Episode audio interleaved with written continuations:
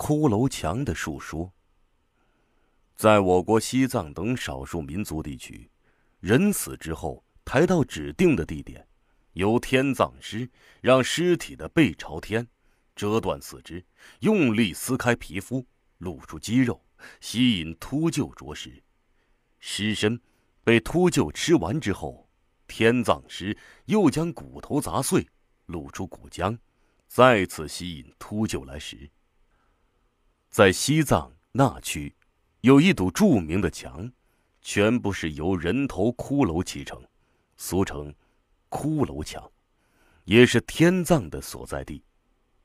天葬传说，据《红史》记载，本教把世界分为天、地和地下三个部分，吐蕃的赞普都是受天之意下界治理人间的，因此吐蕃的前七位赞普。都是天神之子，受了神的旨意前来管理人间。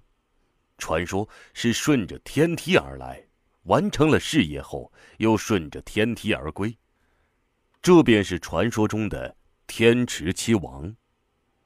相传在天池七王归天后留下肉身，他的侍卫们为了赞普的尸体不让人发现，秘密运送到了一个地方藏匿起来。谁知。逃过了人的耳目，却没有逃得过鹰眼。侍卫们把赞普的尸身藏好，转身间就让鹰鹫啄食得干干净净。众人心想，这也许就是天意。国王尸骸运回天界的神圣使命，在无意中由秃鹫来完成了。从此以后，天葬习俗就这样流传下来了，而秃鹫。也就成了神鸟，在藏人的眼里十分神圣。到了第八代只供赞普时，由于他是在大庭广众之下比武让人杀死的，尸体被装入棺木后抛入了江中，天葬无法再进行。攀援天绳，事归天界的神话不能再继续，此后天葬习俗断了一段时间。一直到印度佛教传入中国，对西藏的丧葬习俗起了很大的影响。其原因不言而喻。佛教信众的基本准则是普度众生或者布施。《药行舍身经》中载，就有劝人于死后分割血肉，抛于布施狮驼林中。这狮驼林也就是葬尸场。在佛教故事中，也有尸皮王以身施歌，以及摩诃萨锤投身似虎的佛经故事。这与信奉佛教的藏族人民是殊途同归的。天葬再次流行，是顺其自然的事。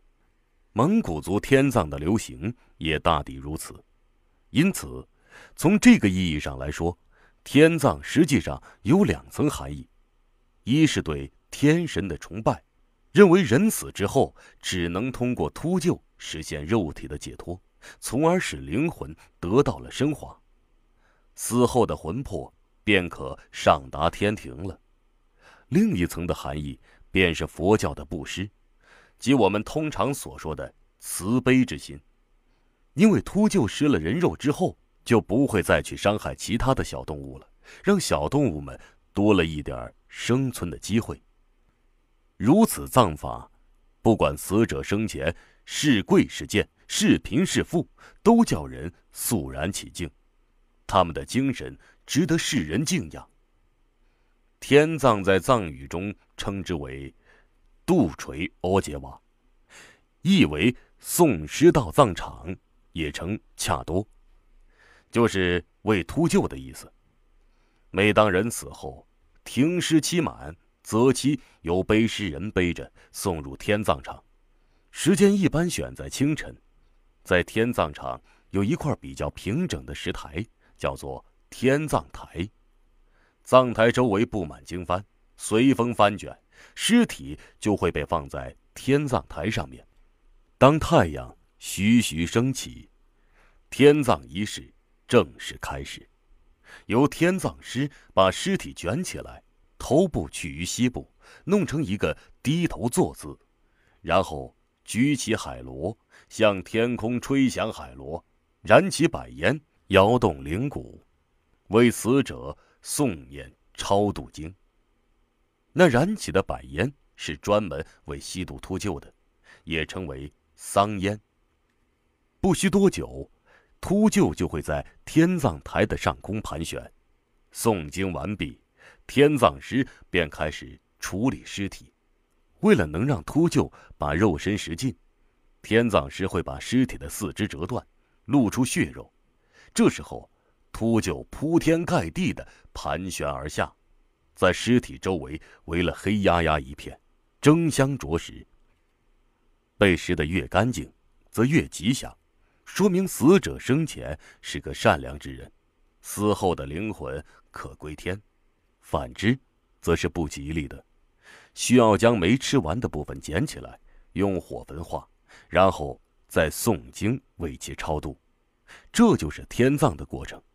据说，在西藏众多的天葬台中，以那曲的多多卡天葬台最为著名。冬天的时候，藏地气温往往在零下三四十摄氏度。在这样的气温下，尸体往往会被冻得很硬。然而，不管冻得多结实的尸体，只要在多多卡的天葬台上放一晚，第二天肯定会解冻。究竟为什么会出现这种奇特现象，至今尚没人可以解释，是个未解之谜。那区著名的骷髅墙也在天葬台不远处。下面，我们就一起走进。神秘的骷髅墙，看看。那区骷髅墙，顾名思义，骷髅墙全部是由人头骨砌成的，有一人多高，白骨累累，神秘诡异。如果说单从骷髅墙来看，它是阴森可怕的，用汉人的说法，那地方阴气太重。但是，一个民族有一个民族的传统。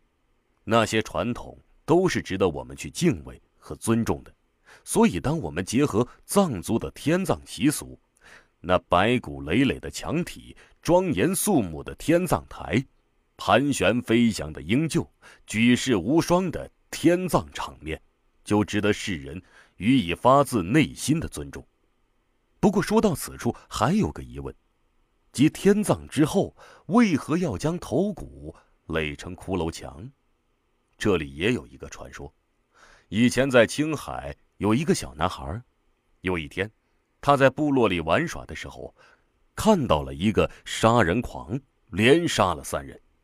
男孩吓得不轻，一口气跑出了部落，跑到了那曲比如县，正好遇上了五世达赖活佛。五世达赖见他跑得慌张，便问他因何奔跑。男孩说：“部落里来了一个杀人狂。”正在部落杀人。乌世达来说：“既如此，你就不用再回去了，在寺院里住下来吧。”从此后，那男孩被活佛任命为达摩寺的天葬师，在寺里住了下来。男孩每天葬了一具尸体后，必将其头颅取出来，放在寺院的东西墙角处。日积月累。就形成了一道墙。到他五十岁归天时，骷髅从东西垒砌到了西南角上。据说男孩如此做法，并非是遵守佛法，佛教中也从来没有在人死后要将其头骨取出来之说。主要是他当年看那杀人狂杀了人之后，心里有了阴影，他不希望那杀人狂死后混入到天葬队伍，所以。他把所有人的头颅都取出来，即便是那杀人狂来了，他也对他的尸体区别对待。不过，这个说法并不怎么靠谱，因为一个男孩的私人行为，一般情况下不可能形成一种文化，这是起码的常识。有人还说，保留死者的头骨是由丹巴图库乌珠活佛定下的寺规。那他为什么要定下如此奇怪的死规呢？答案基本上没人知道。不过有一位天葬师说，保留头骨下来砌城墙的缘由，其实很简单，无非是要告诫活着的人，活在世上要多积德行善，多做一些力所能及的善举。看看这些白骨吧，不管你活着贫也好，富也罢，身份显贵也好，出身贫贱也罢，无论什么人，死了不过如此。这是一个十分容易让人接受的答案。那区骷髅墙，那森森的白骨，闪耀的是一个千古之谜。